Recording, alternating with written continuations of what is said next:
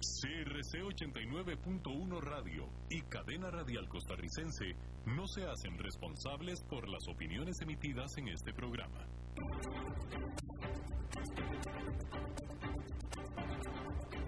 Inicia a las 5 con Alberto Padilla un programa diseñado con el objetivo de llevarte diariamente un tema de actualidad, acompañado siempre de reconocidos editorialistas, de lunes a viernes a las 5 de la tarde por CRC 89.1 Radio, a las 5 con Alberto Padilla.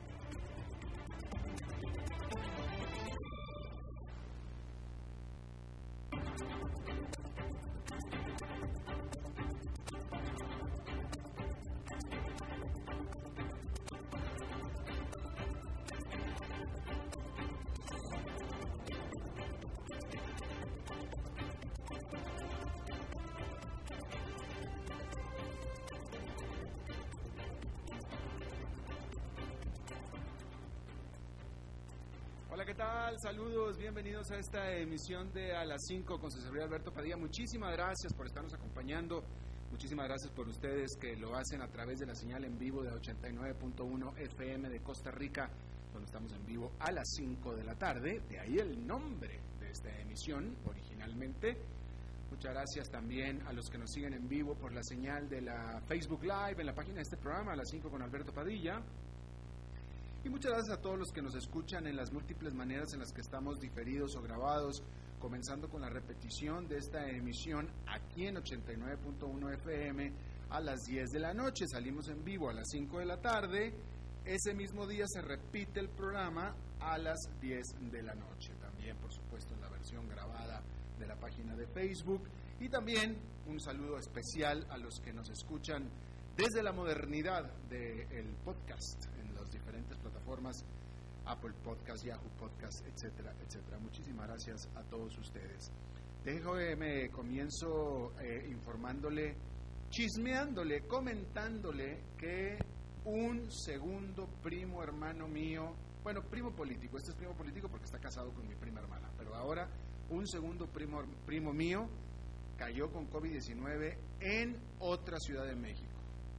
Esto se lo comento si es que usted no me ha seguido durante toda la semana, pero ya lo que estoy tratando de mensajearle aquí a usted es que ya son tres personas cercanas mías, dos de ellos primos, uno amigo, tres personas cercanas mías en tres ciudades diferentes de la República Mexicana que en una semana caen con COVID-19.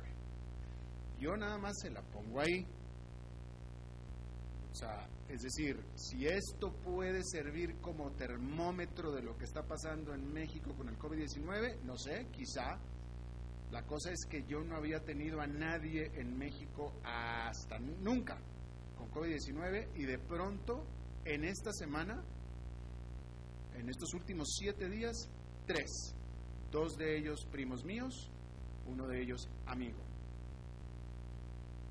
casualidad, coincidencia, no sabemos. A mí me parece que es eh, revelador, me parece a mí. Sobre todo el hecho de que eh, sean en tres ciudades diferentes. Me parece que algo está pasando en México con la propagación del virus, especialmente en estos momentos. Me parece a mí. Ya le estaré diciendo si acaso más gente de las mías sale infectada. Ya veremos. Bueno, eso es en cuanto a México, porque en otras economías la cosa, bueno, pues las, economías están reabriendo, que no tiene nada que ver necesariamente con la propagación del virus, pero las economías están reabriendo y pues el final de las fases más estrictas del encierro en varias economías desarrolladas a partir de este pasado fin de semana, pues está desatando la euforia en los mercados financieros que están registrando, discúlpeme, sólidas ganancias desde Asia hasta el continente americano. A partir del lunes, Japón dejó su estado de emergencia y en la Gran Bretaña el primer ministro Boris Johnson dijo que el sector comercial, es decir, tiendas y restaurantes, será permitido de volver a operar a partir de mediados de junio. Asimismo, el piso de remates de la Bolsa de Valores de Nueva York vuelve a operar esta semana, aunque con distanciamiento social y demás medidas sanitarias. Asimismo, los inversionistas están queriendo eh, buscar optimismo adelantado en cualquier noticia positiva sobre una potencial vacuna contra el coronavirus. El lunes, la estadounidense de biotecnología Novavax anunció que comenzó con la fase 1 de pruebas de una vacuna y que espera tener los resultados de esto para julio. Sin embargo, la realidad es que estas ganas de poner buena cara se dan en medio de una situación muy deteriorada en general en la que se suman las malas noticias. Desde la escalada de las tensiones entre Estados Unidos y China y la continua serie de malas noticias económicas. Por ejemplo, en Alemania, mientras que el muy observado indicador de ambiente de negocios del Instituto IFO o IFO para mayo mostró una recuperación respecto de abril, aún así fue el segundo peor nivel desde la, desde la reunificación, este resultado de mayo. Es decir, las empresas siguen mucho, muy pesimistas todavía. Y la situación entre China y Estados Unidos parece se dirige a un duelo, pues el gigante asiático no ha vacilado en su intención de imponer control sobre Hong Kong, mientras que el país norteamericano no ha vacilado en sus amenazas de sanciones si esto llega a concretarse. Sí, las cosas han ido mejorando económicamente hablando en el mundo, sí, han ido mejorando en el sentido de que en abril estuvieron peores, pero eso no significa que estén buenas para nada.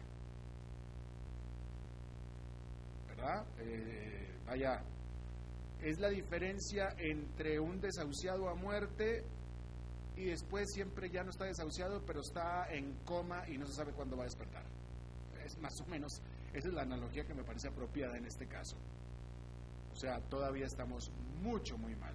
No estamos tan mal como en abril, pero seguimos estando muy, muy mal. Por cierto, que eh, hoy es martes, y es martes de Eli Feinstein. Y este es el martes de Eli Feinstein y ustedes. Aquí yo nada más le leo estas notitas que yo escribí en la mañana y adiós que me vaya bien. Ustedes se van a quedar con Eli Feinstein, así es que ustedes son los que le van a hacer las preguntas a Eli, ustedes son los que le van a proponer los temas. Háganlo en la página de Facebook, es la manera de hacerlo, en nuestra página de Facebook, ahí en el posting que hay al respecto, o bien en la, en, el, en la señal en vivo, pero pueden hacerlo en el posting que hay al respecto de la emisión de El y eso será un poco más adelante. ¿sí? Mientras tanto, hay que decirle que las empresas de alquiler de automóviles están en muy, muy serios problemas, lo que a su vez es un golpe más para la industria automotriz en general es que las empresas de alquiler de autos representan al menos el 10% de las ventas totales de autos nuevos de las automotrices. El año pasado esto representó entre 1.700.000 y 1.900.000 vehículos nuevos para la industria. El problema principal que se tiene ahora es que dos terceras partes de los ingresos de las empresas de alquiler de autos viene de los alquileres en los aeropuertos y pues los viajes en avión están un 94% abajo de los niveles pre-COVID-19. Y de los ingresos no de aeropuerto, un, grueso, un grueso venía por parte de personas que necesitaban un auto sustituto por haber chocado el propio. Pero pues con la gente encerrada en casa, el tráfico en las calles se ha desplomado y con eso también los accidentes automovilísticos. De tal manera que el viernes, la primera de ellas, y una de las más grandes, la Hertz Car Rental, se declaró en bancarrota. Hertz dijo que no comprará un solo vehículo nuevo este año y su rival, Avis Budget, que tiene una mejor posición financiera, dijo que recortará sus compras de vehículos nuevos en un 80%. Y de hecho se prevé que el intento de las empresas de alquiler de autos de deshacerse de gran parte de su inventario pondrá también mucha presión en el mercado de automóviles usados, lo que a su vez repercute en el mercado de automóviles nuevos también. Al menos habrá un ganador, eso sí, aquel que esté buscando comprar un automóvil, ya sea nuevo pero sobre todo usado. Y eso lo incluye a usted también. Si usted tiene dinerito guardado y necesita un coche nuevo, o sea, cambiar de coche, este es el momento. Este es el momento, sobre todo si tiene el cash. Para usado si tiene el cash. Si va a comprar un nuevo, pues entonces donde, en el nuevo las oportunidades se van a dar en el financiamiento que le van a ofrecer. Pero si usted tiene un guardadito de cash y está necesitando un coche, ahora es cuando. Y por un rato más también va a seguir siendo cuando, pero ahorita es muy buen momento.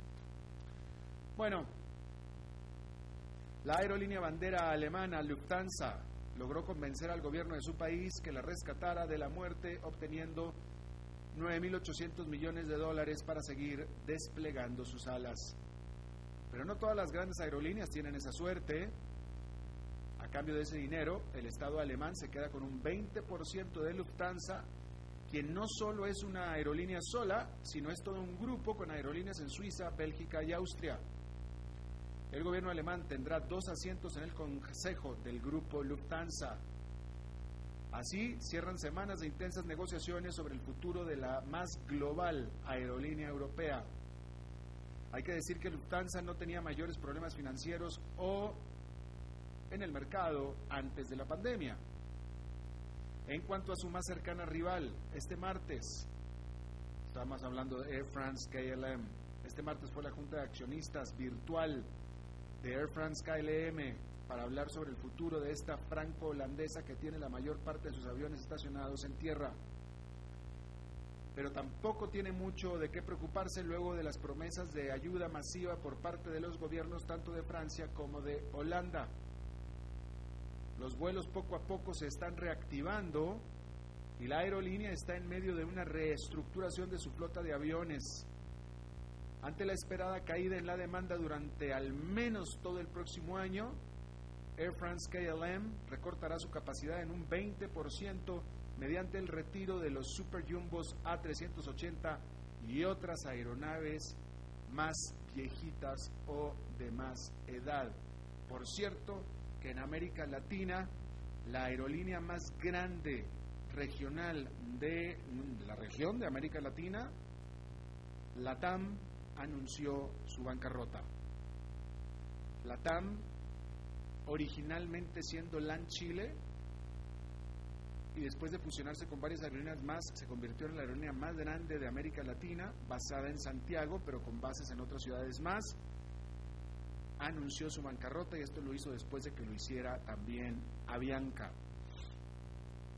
En ambos casos, las aerolíneas continuarán operando, que no están operando, pero continuarán operando una vez que empiecen a operar solamente están reestructurando sus finanzas y, por supuesto, su relación con sus acreedores, que es muchísima, la relación con sus acreedores.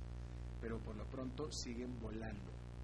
Hay que distinguir la diferencia entre bancarrota y liquidación. Liquidación, ahí ya liquidaron, adiós, liquidan los activos, que fue lo que hizo TAME de Ecuador. Pero acá es simplemente bancarrota. Esa es una mala noticia para los acreedores, más no para, bueno, para los acreedores y también para los eh, accionistas, pero no para el público o los clientes. Bien, ahí está la aclaración. Pero la TAM ya es la segunda y la pregunta es, ¿quién falta? ¿Cuántas más? Ya van dos de las grandes. Eh, vamos a ver, en México desde hace tiempo la que ha estado en la lupa eh, ha sido Interjet ha sido la que en libros ha estado más debilitada.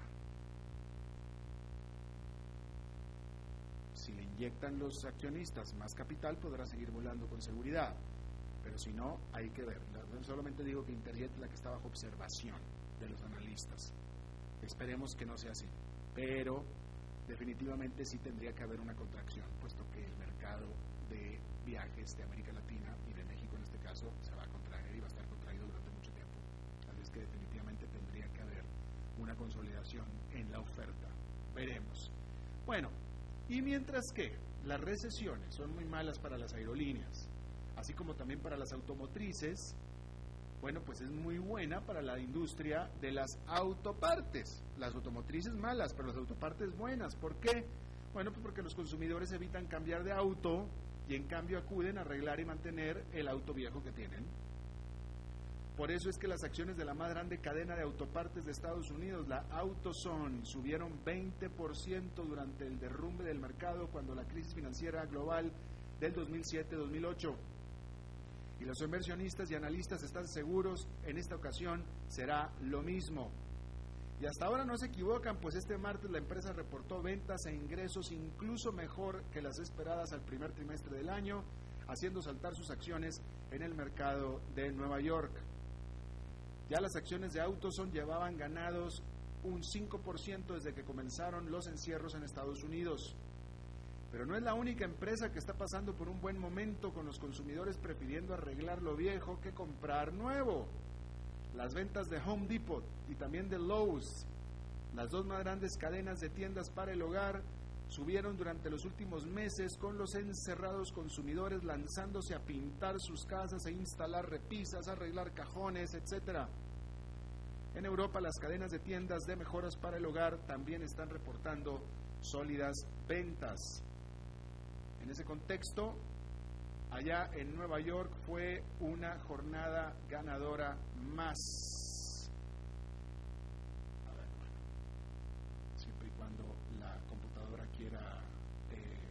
cooperar. Vamos a ver si está cooperando con nosotros. Le decía yo que allá en Nueva York esta fue una jornada, ahí está ya, el índice industrial Dow Jones con un avance de 2,17%, el Nasdaq Composite con una ganancia de 0,17% y el Standard Poor's 500 con una ganancia de 1,23%. Bueno, ya le había comentado algo al respecto al principio del programa. Luego de dos meses de cerrado, este lunes volvió a operar el piso de remates de la Bolsa de Valores de Nueva York. Casi todas las grandes bolsas del mundo dejaron de operar físicamente hace años. De hecho, el sistema electrónico del NICE o del New York Stock Exchange ya operaba el 80% del volumen antes de la pandemia, lo operaba electrónicamente, y ha trabajado magníficamente desde que cerró el 23 de marzo. Pero la gerencia del NICE asegura que las operaciones desde el piso hechas por operadores humanos hacen disminuir la volatilidad y hacen más eficiente el proceso de precios de las acciones. Sin embargo, la realidad es que los datos contradicen estas afirmaciones, indicando que el proceso de compraventa y asignación del justo valor de las acciones se ha mejorado desde que la operación se hizo 100% virtual. Lo que sí es que el piso de remates pues es toda una marca reconocible por todo el planeta, además de que es uno de los lugares para ir a visitar cuando uno va a Nueva York, ¿no? A las grandes cadenas de televisión, de noticias financieras, pues les fascina transmitir con los bulliciosos operadores de fondo, y las empresas que recién listan sus acciones les fascina aparecer en la ceremonia con el campanazo de apertura de operaciones, una serie de simbolismos importantes y legendarios. Y además los propios operadores del piso pues no han dado señales de que quieran un cambio a esta tradición de casi un siglo, por lo que entonces pues no se espera que vaya a haber cambios en ese sentido en lo más mínimo, cuando menos no en el corto plazo. Bueno, otra cosa que también estaba comentándole al principio es que el estado de emergencia en Japón ya está terminando. El primer ministro Shinzo Abe anunció que las restricciones serían levantadas en la capital, Tokio, una de las ciudades más pobladas del mundo, y en otras cuatro prefecturas más, eh, donde todavía están eh, las medidas de encierro. Hay que decir que el estado de emergencia fue impuesto hace siete semanas, por supuesto que en respuesta al coronavirus, pero sin embargo, eh, Japón está saliendo del encierro en bastante buen estado, relativo. Sin embargo, el nivel de aprobación de Shinzo Abe ha bajado de manera importante. En otra información, la Organización Mundial de la Salud dijo que mandará un alto, un detente a las pruebas del hidroxicloriquina. Va a recomendar y a ordenar, bueno, a recomendar porque no puede ordenar, un, eh, una suspensión de las pruebas para usar la hidroxicloriquina para determinar si en realidad es buena o no en el tratamiento del COVID-19. Esta es un tratamiento originalmente contra la malaria que el presidente Trump, yo no sé de dónde se lo sacó, pero sacó que era bueno, tan bueno que incluso él lo está tomando. Sin embargo, eso lo dijo él, que él lo está tomando. Porque él se le ocurrió decir de algún lado de los quesos que lee que era bueno para la COVID-19. Sin embargo, hay estudios serios que han indicado que esta hidroxicloroquina incluso mata más pacientes de los que ayuda. Tiene severos efectos secundarios. En Canadá, el ministro de Energía de la provincia de Alberta dijo que ahora es un gran tiempo para acelerar la construcción de un muy controversial gasoducto eh, que pasa por toda la extensión de esta gran provincia, gran en tamaño, y este es el gasoducto transmontañel, transmontañoso, transmontañés, es un gasoducto y un oleoducto que ha sido severamente opuesto por conservacionistas o ambientalistas y también por grupos indígenas.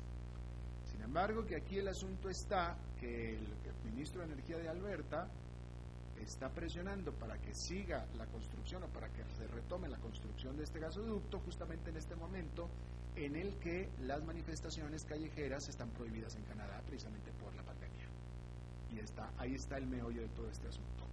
Hay que decir que también el primer ministro Justin Trudeau de Canadá, que es bastante ambientalista, él, él apoya este proyecto por su beneficio económico. Tiene usted.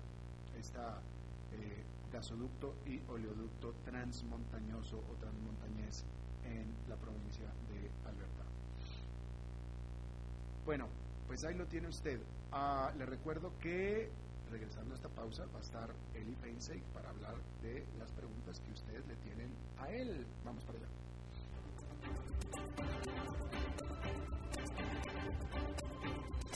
A las 5 con Alberto Padilla, por CRC 89.1 Radio. Tinto, blanco, rosado, espumante, seco dulce.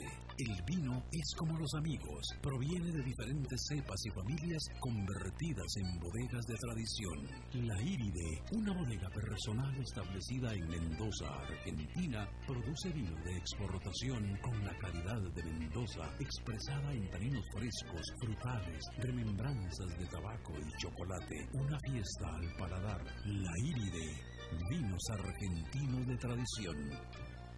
CRC 89.1 Oyentes informados. El agua es vida, salud y bienestar. Por eso, vos y los tuyos necesitan agua purificada, ozonizada y embotellada San Ángel. Hace que tu vida sea más larga y saludable con agua San Ángel. Disfrútala naturalmente y viví una experiencia con agua purificada San Ángel. Pureza que se siente. Búscanos en Facebook como Agua San Ángel.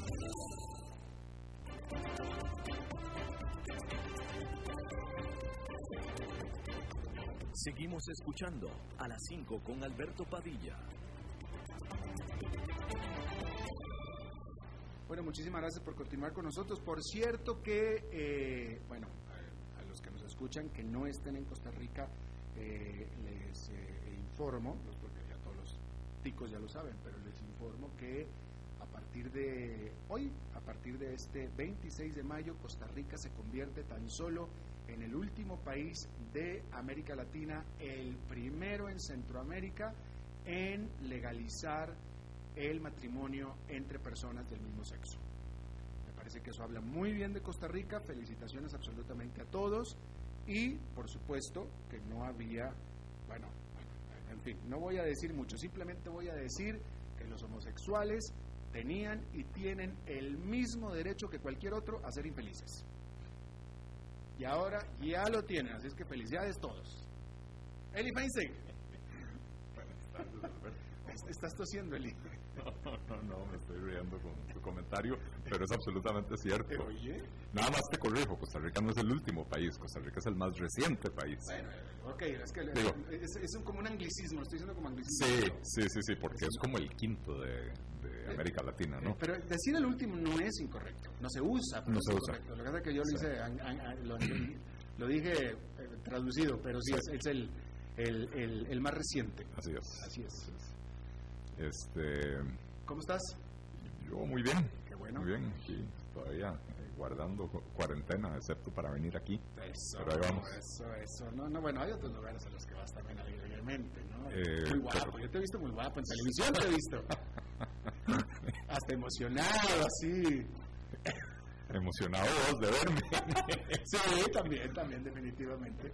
Oye, bueno, aquí está Eli para contestar las preguntas de ustedes y ya hay varias aquí, Eli. Este, vamos a empezar con Jorge Moreira que te pregunta cuál es tu opinión con respecto a dejar por la libre a las municipalidades.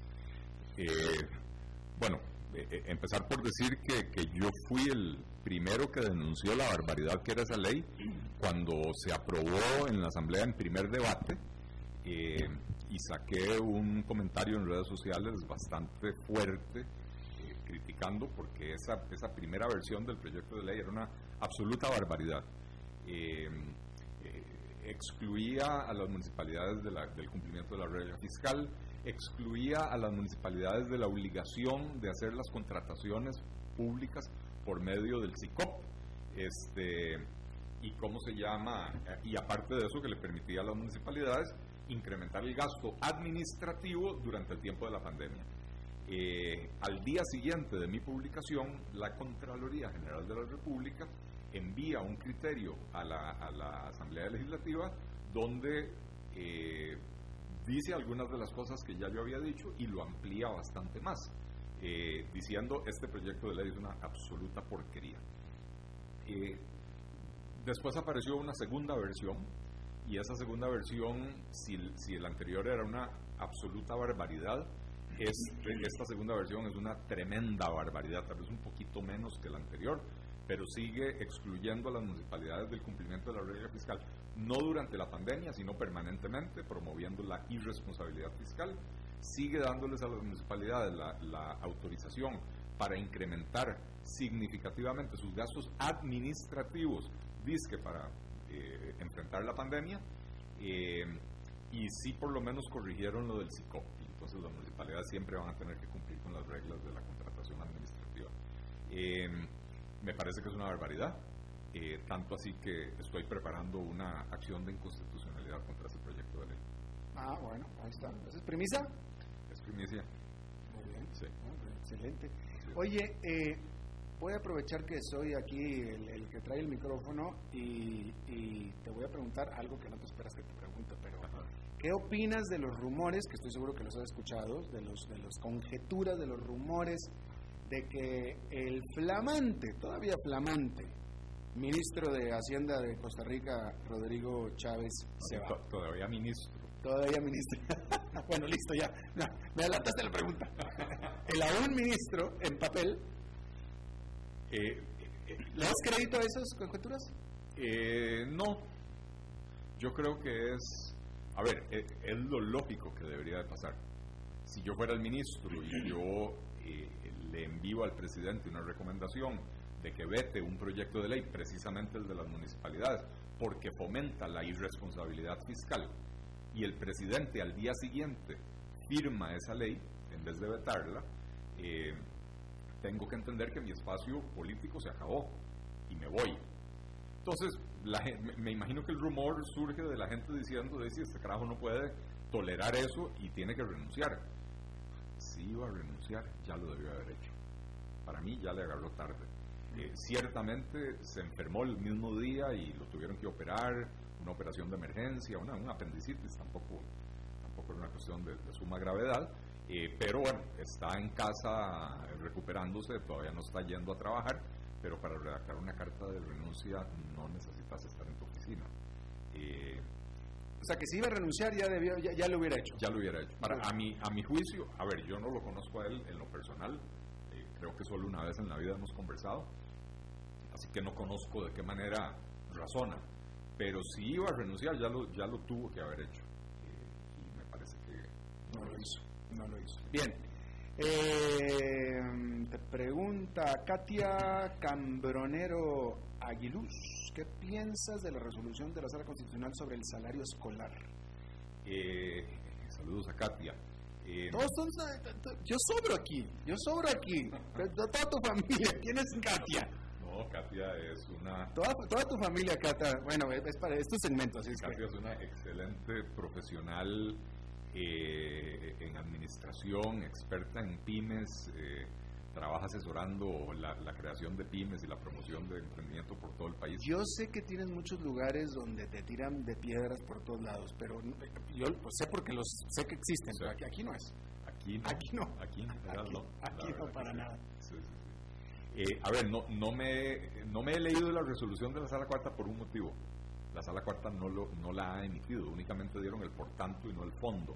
Eh, sí leí eh, lo que publicó eh, mi amiga Paola Gutiérrez, que es abogada laboralista, y ella cuestiona el razonamiento de lo que se puede elucidar del, del, por tanto de la sala, ¿verdad? Porque la sala básicamente dice que, que el salario escolar fue creado por una Comisión Nacional de Salarios y ella analiza todo el historial, porque esto es una, una historia que tiene 25 años o 26 años, entonces ella analiza y, dice, para empezar no existe nada que se llame como, lo, como la sala cuarta dice. Lo que existía era un, algo que se llamaba parecido, eh, que solo tenía potestad para fijar salarios del sector privado. Entonces, ¿cómo puede ser que ese ente que solo tenía potestad para fijar salarios del, sector privado le fija un plus salarial al sector público, ¿verdad? Entonces, eh, esta es una de las de las acciones de inconstitucionalidad que se han resuelto más rápido en, la historia de Costa Rica, ¿verdad? Por el fondo. Eh, y diferentes los recursos de amparo, que a veces por, la urgencia de la materia se resuelven muy rápido. Eh, de manera que pareciera que, por, lo menos por lo que indica Paola Gutiérrez, y los invito a buscar en el Facebook o en el Twitter de ella lo que publicó, eh, pareciera ser que, que es una resolución eh, fundamentada en información incorrecta. Te pregunta Mau Calvo si ya estudiaste el proyecto del tren eléctrico y cuál es tu opinión. Eh, no he tenido chance de, revisar el, estudio de factibilidad del tren. Tengo que decir que en principio estoy de acuerdo con el concepto de un tren, eh, de, un, sistema de transporte público que utilice un tren porque me parece que las externalidades positivas que genera el tren eh, valen la pena eh, eh, por el impacto beneficioso que podría tener para la calidad de vida de la gente, ¿verdad? la facilidad de transportarse entre diferentes puntos de la ciudad sin tener que estar haciendo transbordos o, tanto transbordo, etc. pero no me he leído el estudio de factibilidad, ¿verdad? entonces quisiera ver qué cuál es la proyección, cuál es la estimación que están haciendo ellos de esa externalidad positiva que se genera. Porque la única forma de justificar que se subsidie la operación del tren sería que la externalidad sea muy significativa y que por lo tanto el subsidio eh, básicamente lo que hace es eh, eh, generar un beneficio significativo para, para, la población. por lo que he visto de algunas publicaciones de otras personas, no pareciera que es el caso, pareciera que el estudio de factibilidad no lo justifica bien, eh, pero, pero no lo he leído no puedo dar una, una opinión por el fondo. Ya, eh, bueno, sobre la escolar otra vez te preguntan. Eh, te pregunta Eduardo Brenes, ¿qué piensas sobre lo que dijo la ministra Garrido acerca de que si nos portábamos mal nos subían los impuestos? híjole, qué difícil. Está bromeando, hombre.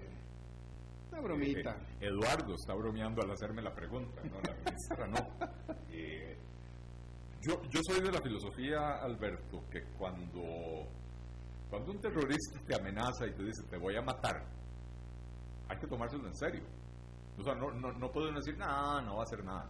Eh, bueno, cuando un funcionario de alto rango de gobierno dice, le voy a meter impuestos, tómeselo en serio, porque la amenaza es seria. Eh, me parece imprudente de parte de la ministra, más, más que todo por la forma, porque uno espera que de ella provengan ideas de, aumento de impuestos, ¿verdad? Eh, en este gobierno y en general los gobiernos de centro izquierda y de izquierda no, no pueden resolver nada si no es vía impuestos, ¿verdad? No tienen originalidad para hacer otras cosas. Entonces no me sorprende que eso es lo que esté pasando por su mente. Me parece de muy mal gusto que diga que si nos portamos mal va a tener que subir los impuestos. ¿Qué quiere decir portarse mal? A ver, ahora estamos entrando en una nueva dimensión de, control social. Eh, eh, no vaya a la playa porque entonces si va a la playa le subo los impuestos. Eh, eso, eso realmente no lo entiendo, ¿verdad? Yo entiendo que, desde el Ministerio de Salud nos digan, miren, vamos a empezar a hacer a reabrir la economía paulatinamente, tomando los cuidados necesarios para, eh, para evitar que tengamos un pico de, contagio y que se nos saturen los yo eso lo entiendo. No me relaciona eso con los impuestos porque me parece que es una en Costa, Rica diríamos una cara Ya. Marta Esquivel, a ver si puedo leer bien esto. Te pregunta si apostarías tú por crear y reforzar cadenas regionales de valor en Latinoamérica dado que las cadenas se concentrarán entre países grandes? Eh, yo creo que Costa Rica tiene que apuntarle a las cadenas de valor donde hay valor. Eh, y el principal valor nosotros lo tenemos hacia el norte. Eh, de manera que no, no, no tengo nada en contra de Latinoamérica y por supuesto siempre he sido favorable a diversificar la oferta exportable de Costa Rica, eh, a, buscar nuevos destinos para nuestras exportaciones, etcétera, pero eh, eh, no podemos ignorar el poder adquisitivo de los norteamericanos y los europeos, que es por mucho muy superior al poder adquisitivo de los, de los latinoamericanos, ¿verdad? Alberto Sandoval pregunta, ¿no sería lógico que si se declarara inconstitucional el salario escolar, también se declara ilegal su rebajo, por ejemplo, a quienes pagan la pensión en la empresa privada o que cotizan o que no cotizan para el salario escolar. Eh, no entendí la pregunta porque para empezar no se declaró inconstitucional el salario escolar. Por, mm. el contrario, pareciera ser que la sala cuarta avaló, avaló el salario escolar, no, no lo declaró inconstitucional. Ok, déjame ver. Déjame ver. Comentarios, comentarios. ¿Qué solución, este te pregunta José Francisco Cordero, Pantodano, qué solución ves viable para el tránsito de mercadería? A ver, es que están entrando tanto que se me fue. Eh, dice, a ver, espérate, ¿dónde está? La perdí. De mercadería terrestre. Eh, ¿Qué solución ves viable para el tránsito de la mercadería terrestre? Eh, lamentablemente en Costa Rica, cuando tenemos las soluciones a mano, las, las dejamos ir nos esperamos a tener el agua al pescuezo para ver qué hacemos. La solución hubiera sido, desde hace muchos años, eh, eh, poner en funcionamiento el ferry centroamericano, del cual se viene hablando por lo menos hace 5 o 6 años. Un ferry que conectaría Costa Rica con El Salvador, evitando el tránsito por carretera, por lo menos para lo que va al Triángulo Norte. Eh, ahora, con el cierre de fronteras, estamos a la carrera, estamos viendo a ver qué hacemos y a la carrera no es tan fácil poner a operar un, ferry, ¿verdad? Yo no sé si, si los barcos se generan por, generación espontánea y, y, decimos queremos un ferry mañana ya va a estar funcionando, ¿verdad?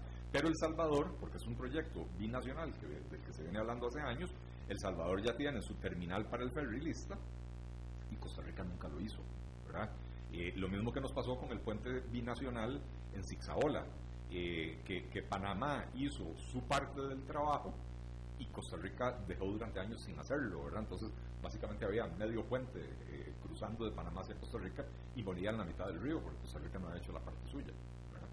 este, entonces yo, ojalá que esto nos sirva de, lección, esta pandemia nos sirva de lección para eh, cuando tenemos la oportunidad de tomar decisiones bien pensadas, bien, o sea, con, con un razonamiento pausado, etcétera, etcétera, que las tomemos y que no las dejemos para cuando tenemos el agua al pescuezo que es lo que lamentablemente venimos haciendo en Costa Rica. La reforma fiscal hace un año y medio se aprobó con el agua al pescuezo. No es la mejor reforma fiscal que se pudo haber aprobado, pero pasamos 20 años discutiendo reforma fiscal eh, y no nos atrevimos a tomar la decisión hasta que nos vimos al borde del precipicio. Bueno, ahora, ahora igual, la, solución ya estaba y era ese ferry.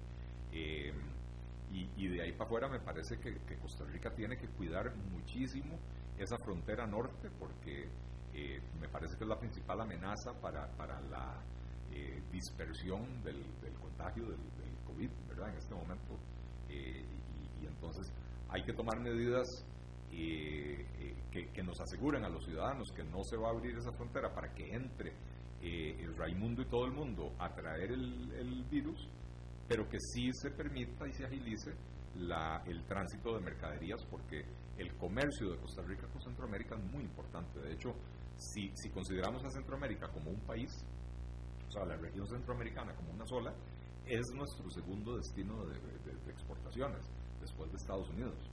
Eh, Centroamérica, como un todo, representa más en exportaciones para Costa Rica que cualquier país europeo, a pesar de las diferencias enormes en, poder adquisitivo, ¿verdad? Que por cierto ya lleva esa frontera una semana cerrada, más de una semana. Así es, y es una tragedia, es una tragedia. Yo, yo fui crítico del gobierno, me parece que las decisiones que tomaron, eh, si bien eran correctas, no las hicieron de manera consulta, no, no, consultaron a los demás vecinos y entonces básicamente Nicaragua decidió cerrar la frontera en represalia a lo que Costa Rica anunció que iba a hacer. Eso se debió haber negociado de previo en, el sistema de integración centroamericana, ¿verdad? El, el SIC, el CIEC, hay 27 mil, porque la burocracia crece como hongos, ¿verdad? Eh, hay 27 mil nombres diferentes de organizaciones eh, eh, del, sistema de integración centroamericana donde se pudo haber negociado esto. Que entiendo que ya se está negociando ahí también, pero bueno, ahora el problema ya no es ponerse de acuerdo con los otros países, es que en el norte Nicaragua tenemos a un desquiciado en la presidencia de la República que niega la existencia del virus, ya se le murieron dos altos funcionarios de su gobierno, eh, se habla de centenares de muertos, de, entierros masivos, de un montón de cosas, lo sigue negando eh, y ahora encontró, como siempre, el chivo expiatorio en Costa Rica. Entonces se dificulta bastante. Pero ahora, eh, económicamente para Costa Rica es un reto muy importante. Es un reto muy importante, por eso, por eso ponía en contexto, Centroamérica como región es nuestro segundo destino de más importancia en, exportaciones. Y en importaciones también, porque importamos materias primas para, eh, eh, para, para mucho de lo que se produce en el país. Totalmente, totalmente. Te pregunta Juan, Juan Manuel Ramírez Chávez, ¿qué opinas de la insistencia de los diputados con el tema de objeción de conciencia y libertad religiosa, habiendo una urgencia enorme en temas económicos? Eh, yo creo que la objeción de conciencia es un derecho. Eh, ¿Y cómo se llama? Eh, cuando no había pandemia y los que defendemos el matrimonio igualitario decíamos hay que discutir el matrimonio igualitario, otros la, contraparte nos decía, no es momento de discutir eso, hay que resolver los problemas económicos del país. Eh, entonces, ahora, yo por lo menos no me atrevo a usar el argumento de eh, no discutamos nada más solo lo importante, lo importante lo define cada uno, ¿verdad? Eh, ahora, sí me parece que los diputados están haciendo un show, ¿verdad? Eso sí lo quiero decir, me parece que los diputados están haciendo un show. creo que en Costa Rica tenemos que aprender a eh, eh, pasar la página. Las decisiones se toman y cuando las decisiones se toman, me gusta o no me gusta, pero ya la decisión se, tomó y seguimos adelante. Eh, el otro día hacía yo la analogía que es como, como ir a un partido de fútbol. Yo voy a, ver a mi equipo en, el estadio y pierda o gane el equipo, una vez que se acabó el partido, se acabó el partido. Yo puedo criticar, yo puedo llorar, yo puedo lamentar, pero mis críticas no van a ser que se anote un gol adicional para que ganemos el partido, ¿verdad? Eh, de manera que, creo que eh, sería responsable por parte de sus diputados eh, poner las cosas en su contexto, porque sí, en este momento tenemos una pandemia, tenemos una emergencia nacional y deberíamos de no estar desperdiciando los recursos de esa manera, ¿verdad? pero en el entendido de que la oposición de conciencia es un derecho. O sea, nadie debería estar obligado a hacer nada que vaya en contra de sus principios. Aunque a mí me parezca que está equivocada esa persona, ¿verdad? Jorge Rojas te pregunta, ¿qué opinas de disminuir el porcentaje de IVA para ayudar a reactivar a la economía? Las economías más importantes del mundo lo hicieron por la afectación del COVID, dice él. Sí, eh, yo creo que, que, al gobierno hay que ir a darle una, una clasecita básica de, política fiscal, ¿verdad? Porque en, la, en la teoría keynesiana que, que, adhieren usualmente los socialistas y los socialdemócratas, ¿verdad? Cuando hay una crisis hay que incrementar el gasto público. pero en realidad eh, eso fue lo que hicimos hace 11 años, en el 2008-2009. Eh, empezamos a incrementar el gasto público, llevamos 11 años continuos con, con, el gasto público creciendo, no hemos logrado disminuir el desempleo, que es lo que se supone que se logra incrementando el gasto público, ¿verdad? Eso es lo, que dice la teoría, ¿verdad? Que se disminuye el desempleo, que se dinamiza la economía. Bueno, no lo hemos logrado. Entonces ahora agregar eh, grasa sobre manteca no, no va a hacer que, que, la economía funcione mejor. Eh, hay otra forma de tener una política fiscal expansiva, y por expansiva me refiero a una política fiscal que promueva el crecimiento de la economía, y es precisamente reducir los impuestos para que los ciudadanos tengan más dinero, los ciudadanos y las empresas tengan más dinero en el bolsillo para que puedan ir a comprar en el supermercado o el, empresario poder invertir en eh, nuevas plantas, en ampliaciones, en, eh, en nuevo equipo, etcétera, ¿verdad? Que eso dinamiza la economía. Lamentablemente las finanzas públicas de Costa Rica están en un, estado tan precario eh, que, es muy difícil que, hoy en día se considere seriamente esa, esa posibilidad, pero ciertamente preferiría yo que hagamos eso. Denis Guevara te pregunta si ves posible esta recuperación del 2,6% en la economía eh, como lo piensa el Banco Central para el 2021. Eh, yo, yo creo que para el 2021 sí, lo que no creo que, eh, que, el, que, el, Banco Central vaya a, pegar es el, vaticinio del, de la contracción de este año. El Banco Central dice que, que la economía va a caer en un 3.6%, es muy probable que caiga más que eso, ¿verdad? Eh, y entonces, de una vez que la economía tiene una caída tan radical, un crecimiento del 2, 2,5% al año siguiente, no es nada espectacular, ¿verdad? Eh, si, si la economía cae 4 y el próximo año crece 2,5, no es que quedamos un, un, 1,5 por debajo de, donde estábamos, no, porque es 2,5 de crecimiento a partir de una base menor, de, manera que, eh, en este momento es muy difícil hacer proyecciones y, predicciones económicas porque lo que está sucediendo no tiene parangón eh, la reactivación económica al final va a depender de decisiones sanitarias, no de, decisiones económicas, eh, y la extensión de los daños eh, o la magnitud de los daños más bien crece conforme pasa más tiempo sin poder tomar esas medidas de reactivación económica. Entonces, las proyecciones que hizo el banco hace un mes ya hoy probablemente no son certeras. pero, pero sí, después de una caída fuerte, recuperar 2,5% no, no me parece irracional. Mm, de acuerdo. Manrique Jiménez te pregunta si debería el gobierno otorgar un plazo adicional para presentar el adelanto del impuesto de la renta a las empresas. La pregunta? Dice, ¿debería el gobierno otorgar un plazo adicional para presentar el adelanto del impuesto de la renta a la empresa? Entiendo que ya lo hicieron.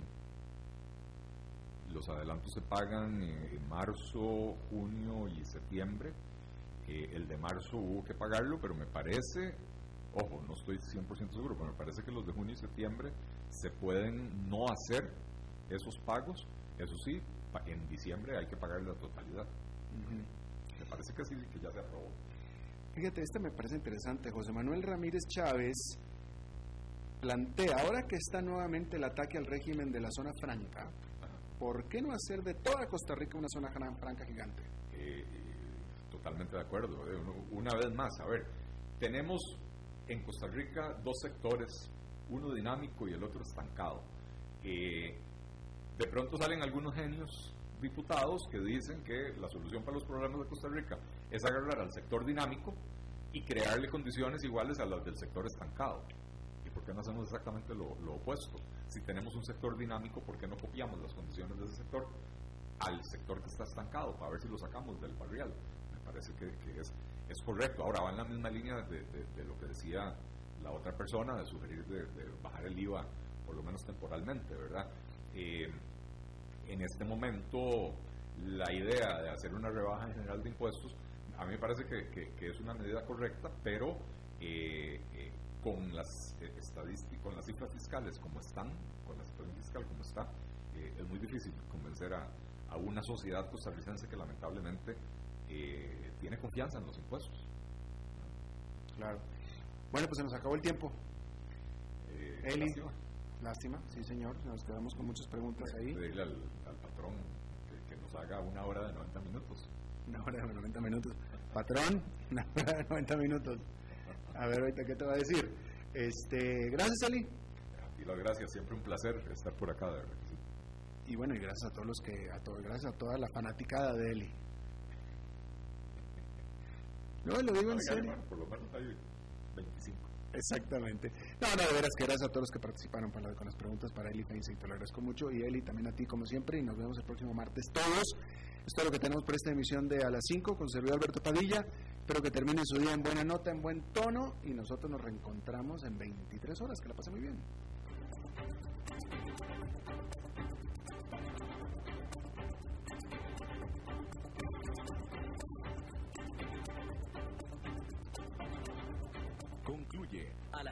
con Alberto Padilla. Un programa diseñado con el objetivo de llevarte diariamente un tema de actualidad, acompañado siempre de reconocidos editorialistas, de lunes a viernes a las 5 de la tarde por CRC 89.1 Radio, a las 5 con Alberto Padilla.